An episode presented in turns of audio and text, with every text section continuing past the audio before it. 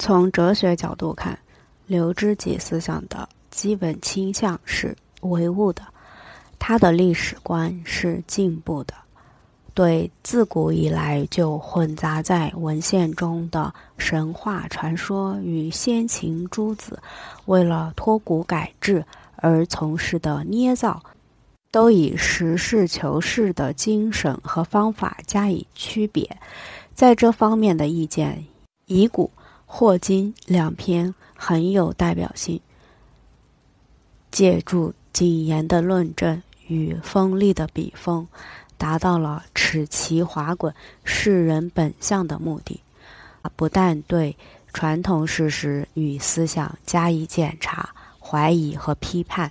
对六经之书、孔丘之言都无例外，而且对史籍中广泛记载的五行灾异。祥瑞福命、神鬼迷信都加以驳斥。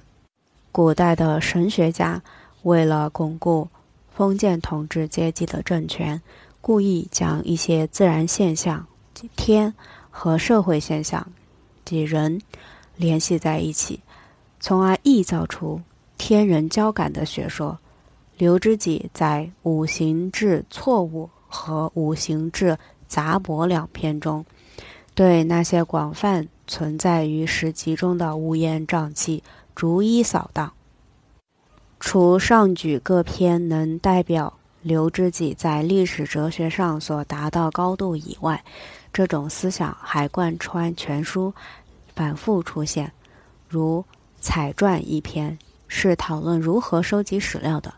就明白指出，凡是属于寓言、图谶、传说、神话。都不应作为史料编入史籍。当然，刘知几的反传统思想和无神论还有某些不彻底之处，